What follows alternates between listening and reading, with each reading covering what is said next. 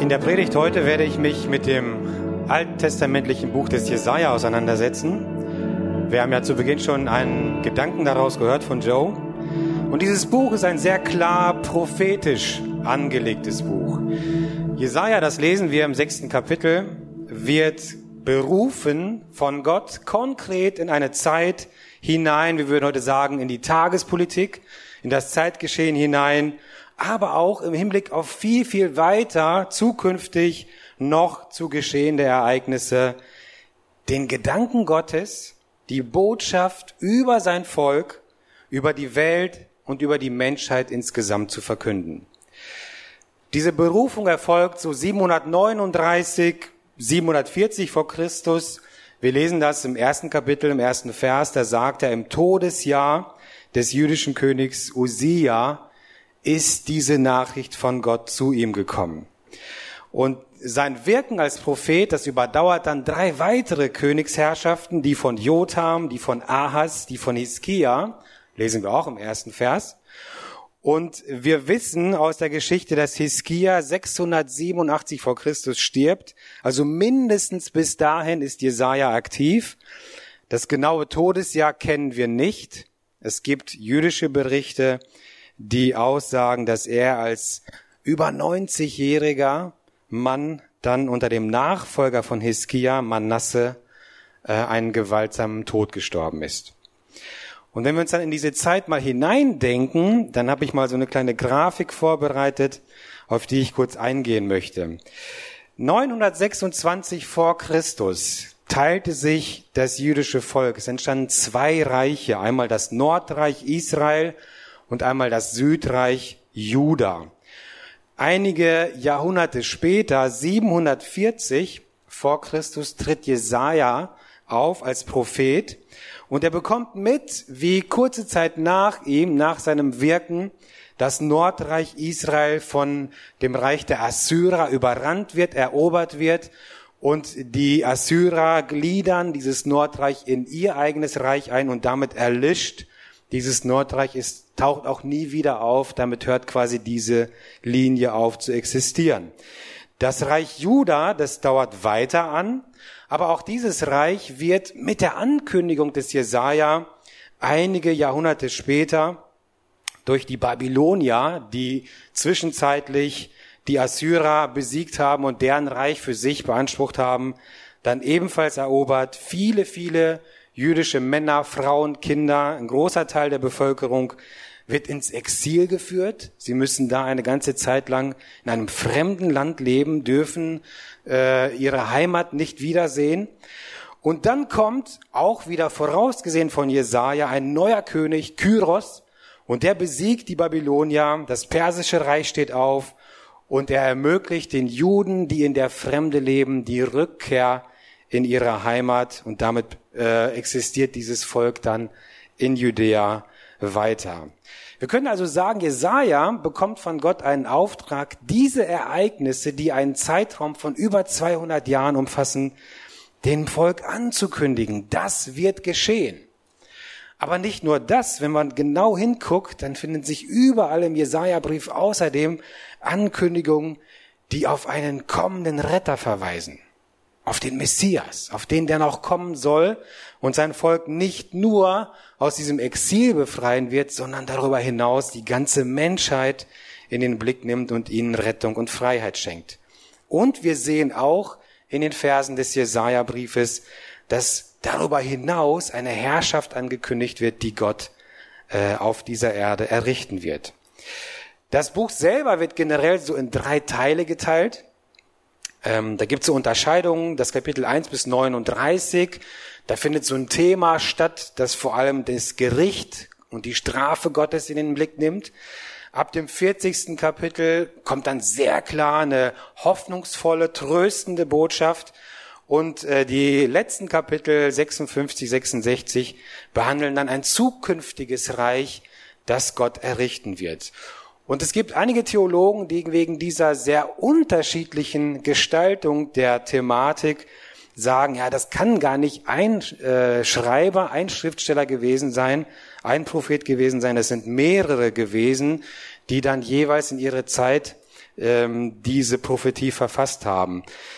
Das ist ein Hilfsmittel, um den Menschen zu erklären, wie man so einen großen Zeitrahmen von über 200 Jahren behandeln kann, Personennamen, Orte benennen kann, die es noch gar nicht gibt und zu erklären, wieso diese drei Teile so unterschiedliche Gottesbilder aufweisen. Im ersten Teil haben wir einen vor allem strafenden und zürnenden Gott. Im zweiten Teil dann einen unglaublich barmherzigen, gütigen Gott, der auf sein Volk zugeht, der diesen Kontakt sucht. Und im dritten Teil dann diesen ewigen, erhabenen Gott, der ganz souverän seine Herrschaft errichtet. Ich glaube nicht, dass es drei Propheten gewesen sind. Ich glaube, ganz fest, dass es eine Person war, weil die Bibel das so sieht. Es gibt auch im Volk Israel keine Thematik über drei verschiedene Personen.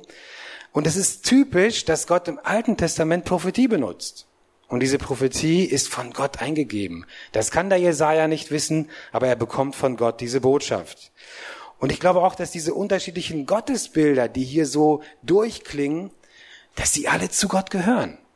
Es sind Facetten, es sind Merkmale seines Wesens, die in unterschiedlicher Fokussierung zum Ausdruck kommen. Es gibt auch noch einen anderen Hinweis, dass so typisch sprachliche Besonderheiten bei Jesaja, es muss ein hochgebildeter Mann gewesen sein, dass sie sich durch alle drei Textteile hindurchziehen, die auch darauf hinweisen, dass es ein und dieselbe Person ist. Der durchgängige Gedanke im ersten Teil, das habe ich ja schon erwähnt, ist so die Anklage, auch eine Strafandrohung Gottes gegenüber seinem Volk. Und ich möchte jetzt mal mit einem Text einsteigen, wo ich diesen Gedanken etwas ausführen werde. Im ersten Kapitel lesen wir ab Vers 2, Hört zu, ihr Himmel, du Erde, horch auf. Hört, was Jahwe euch sagt. Kinder zog ich groß, ich peppelte sie hoch, doch sie lehnten sich gegen mich auf. Jeder Ochse kennt seinen Besitzer, jeder Esel den Fresstrog seines Herrn. Doch Israel begreift nicht, wem es gehört. Mein Volk hat keinen Verstand.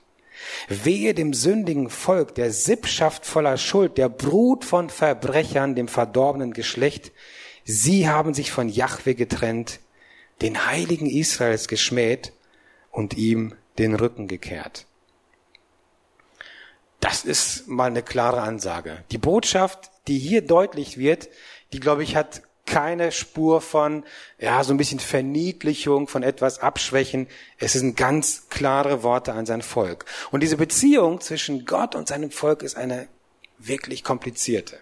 Gott hat in der Vergangenheit Abraham auserwählt, mit ihm und seinen Nachkommen einen Bund zu schließen. Das ist auch passiert.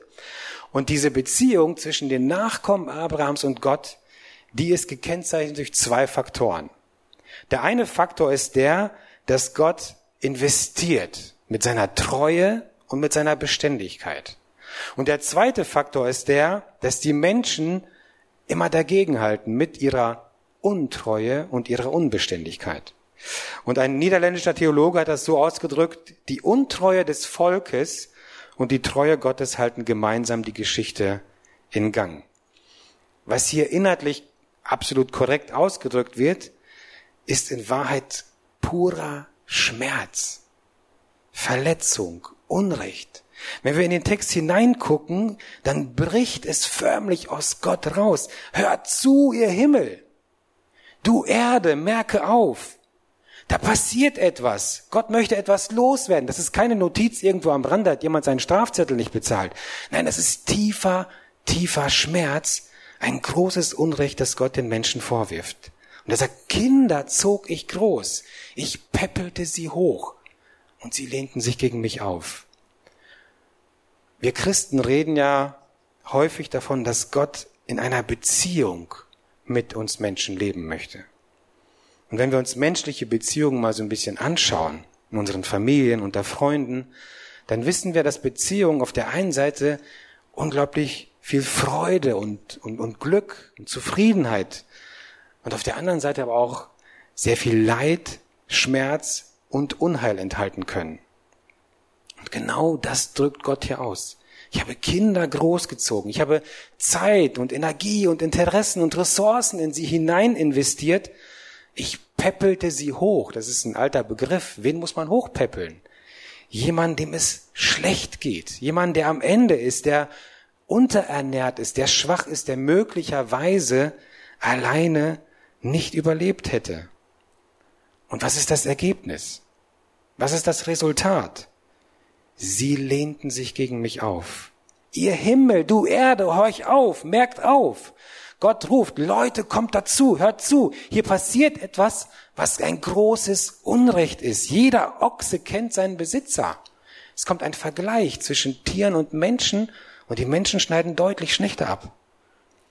Und ich finde es sehr interessant, wie der letzte Satz hier lautet, mein Volk hat keinen Verstand. Eigentlich würden wir sagen, ist es ein Merkmal von Tieren. Sie sind instinktgeleitet. Menschen dagegen überlegen, sie treffen Entscheidungen. Und hier ist es genau umgekehrt. Die Tiere tun das Richtige, die Menschen nicht. Im vierten Vers finde ich sehr interessant, wie der aufgebaut ist, inhaltlich. Es beginnt mit einer Auflistung des menschlichen Zustandes. Man könnte auch sagen heute der Status des Menschen. Und Gott sagt, der Mensch ist sündig. Er ist voller Schuld. Er nennt sie Verbrecher und er sagt, sie sind verdorben. Und dem gegenüber wird dann das Verhalten des Menschen hineingestellt und er sagt, sie haben sich getrennt von mir. Eine andere Übersetzung sagt, sie haben mich verlassen. Sie haben den Heiligen verschmäht. Sie haben mich gelästert. Sie haben ihm den Rücken gekehrt, sich abgewandt. Und diese Unterscheidung zwischen einem Status, einem Zustand des Menschen und dem Verhalten des Menschen finde ich hier hochinteressant.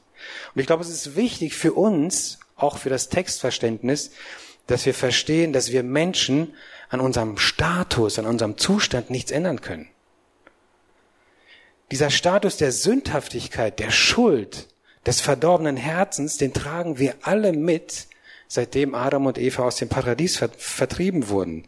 Das ist wie so ein, so ein grundlegender Fehler, Error, der dauernd angezeigt wird. Den hatten sowohl Abraham, den hatten seine Kinder, seine Kindeskinder, seine ganzen Nachkommen. Den hatten die Menschen vor und auch nach dem Bund mit Yahweh. Und ich finde es wichtig, dass wir uns darüber Gedanken machen, dass Gott das absolut bewusst war. Deswegen wurden ja Opfertiere hineingenommen in diese Beziehung, in diesen Bund, als stellvertretende Sühneleistung für die Schuld dieser Menschen. Gott ist also nicht überrascht und nicht getroffen von dem Zustand, von dem schlechten Zustand der Menschen. Er sagt ja selber in Vers 2, ich peppelte sie hoch. Das impliziert ja einen schwachen, einen schlechten Zustand, einen hilfsbedürftigen Zustand. Gott weiß um dieses Kernproblem der Menschheit. Er als Herr und Schöpfer dieses Universums, er sieht in unser Herz. Er weiß, was uns bewegt, was uns umhertreibt. Und selbstverständlich weiß Gott, dass jeder natürliche Mensch, der in diese gefallene Schöpfung hineingeboren wird, automatisch diesen Makel mitbekommt, diesen fehlerhaften Status, diesen sündenbeladenen Zustand. Wie so ein Hardwarefehler bei einem Gerät, das in einer Firma hergestellt wird und das mit diesem Fehler ausgeliefert wird. Mit der Folge, dass eine Verbindung quasi wie so ein fehlerhaftes WLAN-Netz nicht mehr möglich ist. In Jesus schenkt Gott ja später Rettung, dazu kommen wir etwas später noch. Es ist also nicht dieser Zustand, dieser generelle Zustand, dieser Status, der Gott, Status, der Gott so bitter aufstößt, sondern es ist das Verhalten der Menschen. Es ist das, was die Menschen tun, ihre Handlungen, das, was sie beeinflussen können. Sie haben sich getrennt von mir. Sie haben mir den Rücken gekehrt. Sie haben den Heiligen Israels verschmäht. Das sind Tu-Wörter, Verben. Das ist das, was Menschen tun können. Gott wirft seinem Volk also vor, Leute, ich habe euch erwählt, ich habe euch großgezogen, ich habe Geschichte mit euch geschrieben. Wir sind zusammen aus Ägypten rausgezogen. Ich habe ein neues Land euch hier vorbereitet, wo Milch und Honig fließt. Und ihr solltet durch Gemeinschaft mit mir, durch eine Beziehung mit mir ein Licht sein für alle Völker dieser Erde. Das lesen wir im zweiten Kapitel im ersten, vier, im ersten bis vierten Vers, da sagt er, die Menschen dieser Welt sollen an euch sehen, dass ich ein großer Gott bin, ein gnädiger Gott bin, und die sollen kommen und mich ebenfalls anbeten. Und was ist das Tatsächliche, was passiert ist? Ihr tut einfach, was ihr wollt. Ihr haltet euch nicht an diesen Bund, an diesen Vertrag. Konkret bedeutet das, Die Bewohner Judäas haben ihr Alleinstellungsmerkmal. Wir gehören nur Yahweh, wir gehören nur zu diesem Gott, freiwillig aufgegeben. Und was haben sie getan? Sie haben stattdessen, wie die anderen Völker neben ihnen, den verschiedensten Gottheiten geopfert. Je nach Situation und Lebenslage mal ein Opfer an Yahweh, dem Gott ihrer Väter, dann wieder dem Fruchtbarkeitsgott der Assyrer, weil man sich ja um die Ernte sorgt, oder vielleicht doch lieber den Kriegsgöttern der Feinde, man weiß ja nie, was da so auf einen zukommt. In Jesaja 2 sagt äh, Jesaja, denn du hast dein Volk verstoßen, das Haus Jakobs. Warum? Denn voll morgenländischer Zauberei sind sie und Zeichendeuter, wie, der, der, wie die der Philister sind bei ihnen, und sie haben sich mit fremden Gesindel verbündet. Auch ist ihr Land voll Götzen, das Werk ihrer Hände beten sie an, und das, was ihre Finger gemacht haben. Da beugt sich der Mensch vor dem Götzen. Da erniedrigt sich der Mann, deshalb vergib es ihnen nicht. Und wisst ihr, wie Gott darauf reagiert? Er spricht davon im ersten Kapitel ab Vers 10 und er sagt, ich habe eure scheinheiligen Opfer satt. Eure sündigen Feiern ertrage ich nicht mehr. Eure Festzeiten hasst meine Seele. Wenn ihr eure Hände hebt, verhülle ich mein Angesicht. Und wenn ihr auch noch so viel betet, ich höre euch nicht mehr zu. Und die Begründung dafür ist, die liefert er im Vers 15, denn eure Hände sind voll Blut. Dazu würde ich gerne mal eine Parallelstelle lesen aus dem Chronik, zweiten Chroniker. Da lesen wir von Ahas, einem König, den ich ganz zu Beginn erwähnt habe, in der Zeit Jesajas. Und wir lesen, Ahas war 20 Jahre alt, als er König wurde, aber er tat nicht, was recht war. Er wandelte in den Wegen der Könige von Israel und er machte sogar gegossene Bilder für die Bale und er räucherte im Tal des Himnons und ließ seine Söhne durchs Feuer gehen. Nach den Gräueln der Heidenvölker, die der Herr vor den Kindern Israels vertrieben hatte. Diese Umschreibung hier durchs Feuer gehen bedeutet, er hat Menschen geopfert. Er hat seine eigenen Söhne fremden Gottheiten als Brandopfer dargebracht.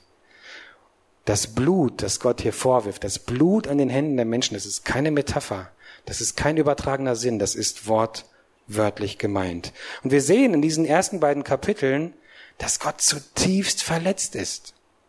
Dass er gedemütigt davon ist, dass die Menschen, für die er sich im vollen Bewusstsein ihrer sündigen und fehlerhaften Natur entschieden hat, in die er so viel Liebe und Zuneigung investiert hat, dass die ihn so schäbig und abwertend behandeln. Als sei er irgendeiner von den vielen Gottheiten, welche sich die Menschen selbst ausgedacht und gebastelt hatten. Als sei er irgendeiner von denen, die die anderen Völker anbeten. Und ich möchte mal einen ganz, ganz krassen Gegensatz dazu aufstellen. Bei der Berufung des Jesaja im sechsten Kapitel, da bekommen wir als Leser mit, wie Jesaja diesen Gott tatsächlich wahrnimmt. Und ich möchte diesen Text auch nochmal lesen. Sechstes Kapitel ab Vers 1.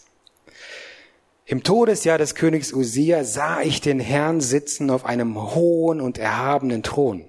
Und seine Säume erfüllten den Tempel.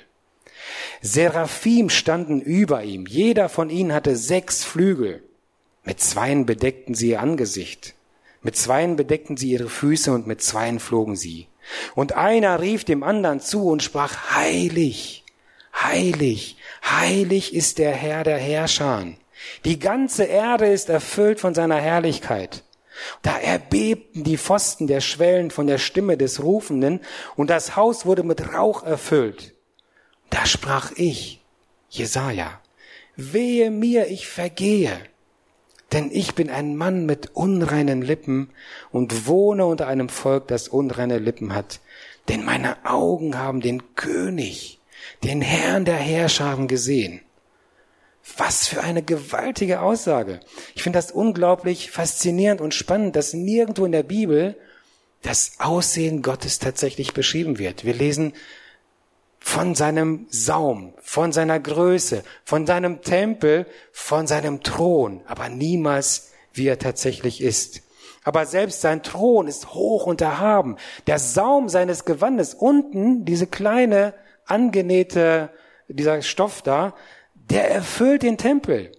Geheimnisvolle Feuerwesen, Seraphine umgeben ihn und sie rufen immer zu heilig, heilig, heilig ist der Herr. Interessant ist auch, sie rufen es nicht Gott zu, sie sagen es einander. Gott ist so groß, so heilig, sie trauen sich gar nicht, ihn anzusprechen. Sie sprechen einander das zu. Sie sind ergriffen von dieser Herrlichkeit. Und von ihren Stimmen erbeben die Türschwellen des Tempels. Das sind die Fundamente, das sind die Grundmauern des Tempels, die da erbeben. So eine Macht geht allein von der Äußerung dieser Heiligkeit Gottes aus. Und eben dieser heilige, erhabene, dieser ewige und allmächtige Gott, dessen Wesen und dessen Allmacht und dessen Größe wir niemals greifen können, und von dessen Herrlichkeit Jesaja so getroffen ist, dass er sagt, ich vergehe. Ich kann nicht bestehen vor diesem Gott. Dieser Gott sucht den Kontakt und die Gemeinschaft zu diesen, wie er sagt, sündigen, verderbten, schuldigen Menschen. Er investiert in sie. Er sucht aktiv die Beziehung und geht immer wieder auf die Menschen zu. Und wenn ich das jetzt mal auf uns und unsere Zeit beziehen darf, dann bedeutet das, all diese Eigenschaften, von denen wir gerade gelesen haben, gelten genauso auch für uns heute. Der Gott Jesajas ist derselbe, zu dem wir heute beten, wo wir lieber Vater im Himmel sagen, wo wir Papa sagen. Und daran ist absolut nichts falsch. Im Gegenteil, Jesus lehrt uns ja so im Neuen Testament zu beten. Aber ich glaube, es wäre mal angebracht, sich darüber Gedanken zu machen, an wen wir das richten, wer das ist, zu dem wir Papa sagen dürfen, welches Privileg es ist, diesen heiligen, großen, erhabenen Gott im Himmel als Vater ansprechen zu dürfen. Und im 40. Kapitel dieses Briefes nach all diesen Klagen und Strafandrohungen, nach den Verletzungen Gottes von Seiten des Volkes, erhebt dieser heilige, erhabene Gott plötzlich seine Stimme und er erhebt Anspruch auf diese Welt, auf seine Geschöpfe, auf das Universum und er lässt Jesaja fantastische Verse sagen. Wir können leider nicht das ganze Kapitel lesen, das würde diesen Rahmen sprengen, aber ich mache euch Mut, das mal zu Hause an einem Stück zu lesen. Jesaja 40, eine Wahnsinnsaussage. Ich zitiere nur ein paar Verse daraus. Vers 12. Wer kann das Wasser messen mit seiner hohlen Hand? Wer greift den Himmel mit der Handspanne ab? Wer fasst mit Eimern den Staub, der die Erde bedeckt? Wer wiegt die, die Berge mit der Waage ab und legt die Hügel auf die Waagschalen auf? Und dann ab Vers 18, mit wem wollt ihr Gott vergleichen? Hält irgendetwas in Vergleich mit ihm aus? Das Götzenbild etwa, das der Kunsthandwerker gießt, das der Goldschmied mit Gold überzieht und mit silbernen Kettchen überhängt? Da wählt jemand ein Stück Holz, das nicht fault, und sucht einen geschickten Künstler. Der stellt ihm das Götterbild auf, dann wackelt es nicht. Begreift ihr denn nicht? Wollt ihr es nicht hören? Hat man es euch nicht von Anfang an erzählt? Versteht ihr nicht, was euch die Gründung der Erde lehrt? Was ist die Lehre? Nicht irgendein Stück Metall oder Holz oder Elfenbein machen die Geschichte dieser Menschheit und haben Einfluss darauf, sondern Yahweh, der Schöpfer, der Herr dieses Universums. Und jeder, das impliziert dieser Gedanke, der etwas anderes behauptet, der die Augen davor verschließt, der belügt sich selber. Und wenn wir daraus jetzt mal den Bezug in unsere Gegenwart stellen, dann müssen wir feststellen, dass diese vergangenen Wochen und Monate unsere Welt ganz, ganz enorm verändert haben. Nicht umsonst die äh, sprechen Politiker und Ärzte und Wissenschaftler von einem epochalen Ereignis, das unsere Welt und all ihre Errungenschaften bedroht. Und ich glaube, es geht gar nicht so sehr um diese Krankheit an sich, oder um die Opferzahlen, obwohl sie natürlich schlimm sind und uns bedrücken. Wenn man mal in die Geschichte der Menschheit zurückblickt, dann hat es solche Epidemien häufiger gegeben. Und es waren Epidemien, die sehr viel tödlicher gewesen sind. Wenn ich an die Pest im Mittelalter denke, wo ganze Landstriche entvölkert wurden, Oder auch an die Grippe zu Beginn dieses 20. Jahrhunderts, die mehrere Millionen Menschen zum Opfer gefallen sind. Ich glaube, das Schlimme, das Bedrohliche an dieser aktuellen Lage ist, dass sie einerseits durch die Globalisierung, durch die Vernetzung fast gleichzeitig weltweit und parallel ausbricht und dass es andererseits so gar nicht in unser Weltbild passt. In unser Weltbild einer gebildeten, fortschrittlichen, hochentwickelten Gesellschaft. Als Menschheit haben wir eigentlich den Eindruck gehabt, dass wir diese archaischen Zeiten der Bedrohung durch irgendwelche Massenerkrankungen wie Pest, Cholera und so weiter, dass wir das schon längst überwunden hätten. Natürlich sind in unserer Gesellschaft auch schon Menschen gestorben an Grippe, an Krebs, an Herzinfarkten, an Schlaganfällen. Aber ich glaube, das waren oder blieben gefühlt Einzelfälle, obwohl es viele sind, obwohl es eine große Menge war, weil wir nicht persönlich davon betroffen waren, es sei denn im Familienkreis. Aber das, was jetzt durch dieses Virus auf die Menschheit zurollt, ist viel, viel existenzieller. Denn, und das ist, glaube ich, die Angst der Menschen, es kann theoretisch jeden treffen. Mit einem Ergebnis, das offen ist. Es gibt keine Heilmöglichkeit. Es gibt keine Behandlungsmöglichkeit, was irgendwie Hoffnung symbolisieren würde. Das heißt, wir haben eine klare Begrenzung unserer Einflussnahme. Es bedroht unsere Wirtschaft. Arbeitsplätze und damit unser Einkommen und unseren Wohlstand. Es zerschlägt unseren Alltag und unsere Gewohnheiten. Ich glaube, das, was uns wirklich Angst macht, ist, dass dieses Virus das Gefühl von Sicherheit zerstört, das wir Menschen uns so mühsam über die letzten Jahrzehnte aufgebaut haben. Eine Sicherheit, die es real nie gegeben hat. Aber der Anschein davon war jedenfalls da. Und das hat uns häufig gereicht.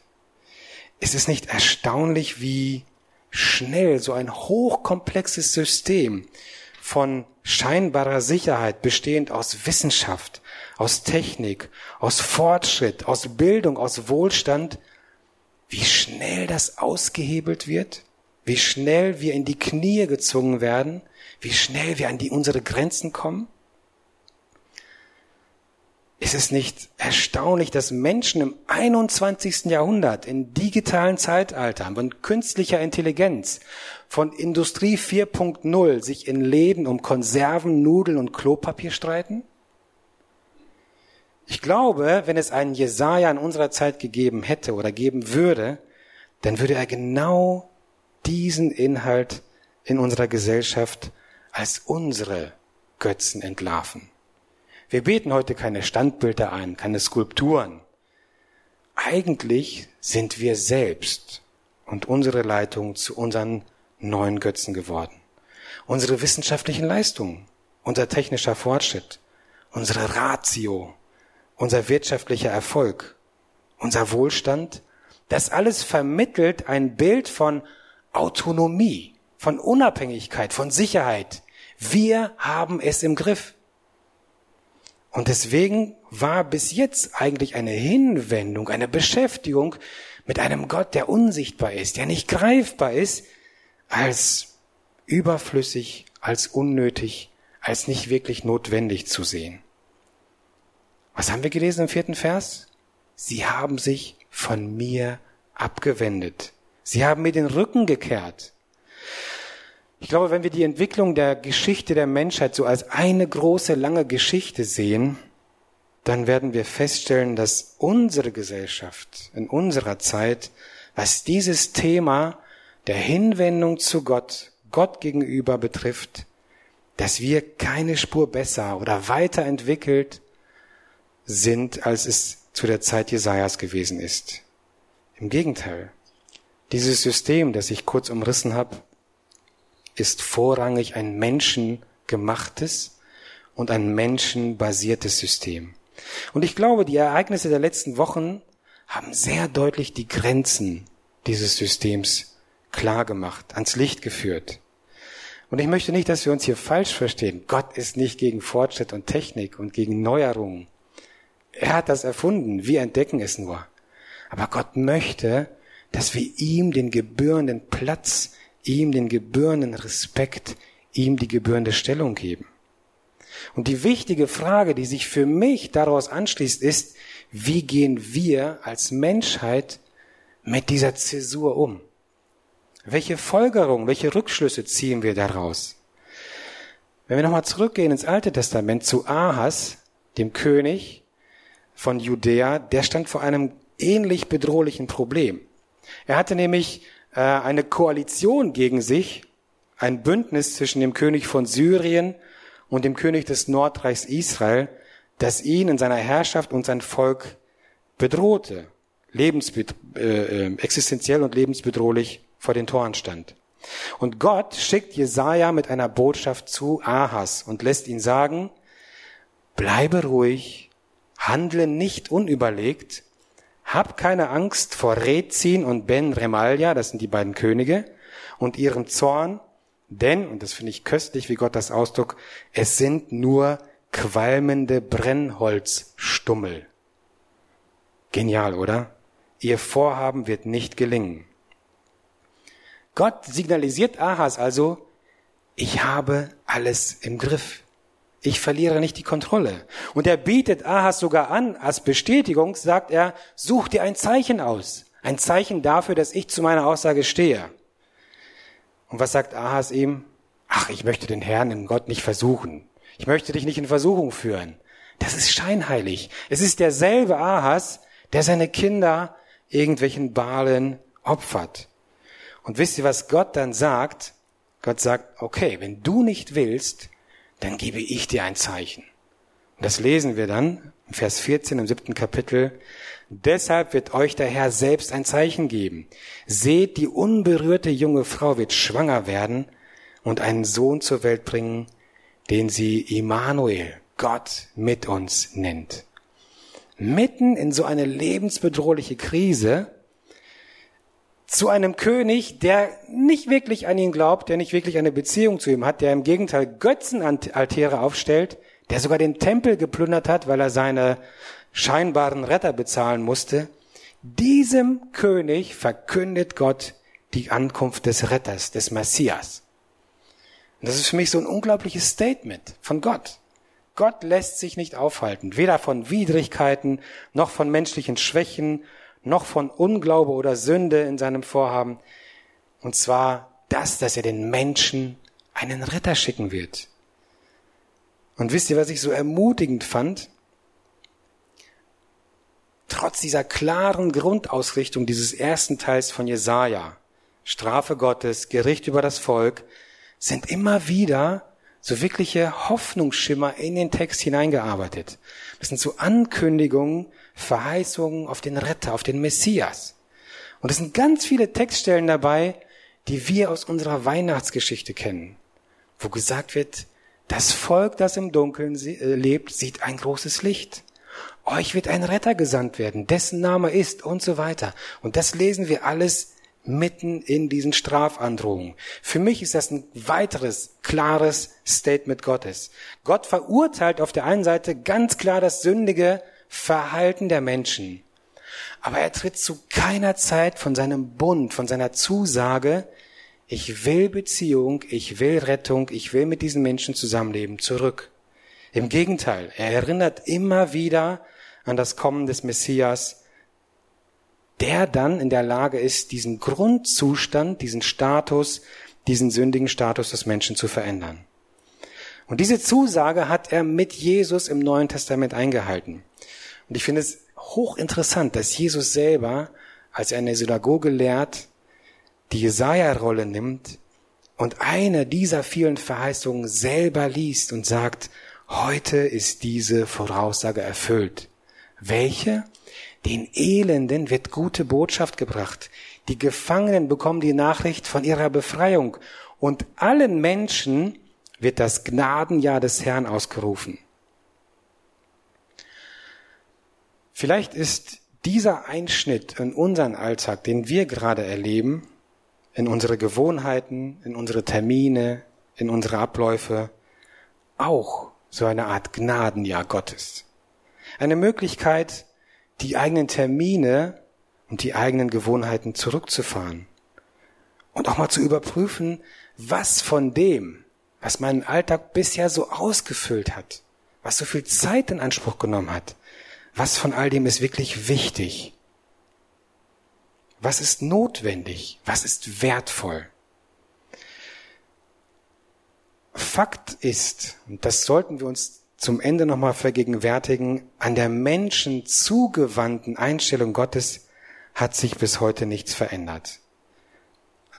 In Jesaja 55 lesen wir einen Aufruf Gottes an die Menschheit. Er sagt, hey, ihr Durstigen, alle, kommt her zum Wasser, kommt her, auch wenn ihr kein Geld habt.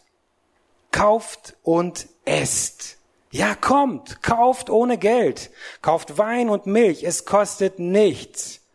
Ist wichtig in unserer heutigen Zeit, wo alle sich drum kümmern, dass sie genug Nahrungsmittel zu Hause haben. Warum gebt ihr Geld aus für Brot, das gar keins ist? Den Lohn eurer Mühe für das, was niemanden satt machen kann. Hört auf mich, dann bekommt ihr das Beste. Dann esst ihr euch an Köstlichkeiten satt. Hört auf mich und kommt zu mir. Dann lebt eure Seele auf und ich schließe einen ewigen Bund mit euch. Ich erfülle, was ich schon David versprach. Gott weiß um den Zustand der Menschheit, um die Sorge, um die Angst, um ihre Lage. Und er lädt alle ein, die innerlich verkümmern, die durstig sind, die hungrig sind, alle, die Angst haben, die sich um ihre Sicherheit sorgen. Und er sagt, kommt zu mir, hier findet ihr das, wonach eure Seele sucht, nämlich Erfüllung, Ruhe und Sicherheit. Keine menschengemachte Sicherheit, die brüchig ist, die in der Gefahr steht, kaputt zu gehen, sondern eine göttliche, eine ewige. Etwas, was nicht den Körper satt macht, sondern die Seele. Ich weiß nicht, in welcher Situation du gerade heute persönlich stehst. Ob dir die aktuelle Situation Angst macht. Ob du unsicher bist, wie du dich so verhalten hast. Ob du dir eventuell ein klares Wort, eine Botschaft von Gott wünscht. Wenn das der Fall ist, dann möchte ich dir Mut machen, dich mit diesem Buch des Jesaja auseinanderzusetzen. Ich fand es hochspannend zu entdecken, wie klar sich Gott in diesem Buch als handelnder Herr, dem nichts entgeht und der eindeutig die Kontrolle über alles Geschehen behält, präsentiert.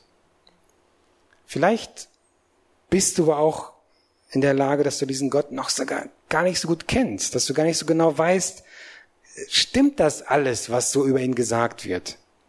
Wenn das der Fall ist, dann möchte ich dir Mut machen, dich zunächst mit Jesus, dem angekündigten Messias, dem Retter zu beschäftigen.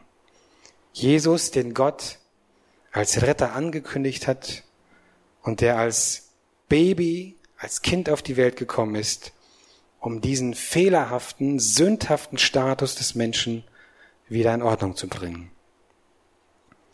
Vielleicht bist du auch schon länger mit Jesus unterwegs und bist jetzt in einer Situation, wo dein ganzer Alltag und deine Gewohnheiten über den Haufen geworfen sind. Vielleicht ist das die Chance, Dinge zu verändern, die du schon längst angehen wolltest. Möglicherweise ist das auch die Gelegenheit, in der du mit deinem Glauben und deinem Vertrauen ein Licht bist. Ein Licht der Hoffnung, der Ruhe, des Friedens in deiner Nachbarschaft.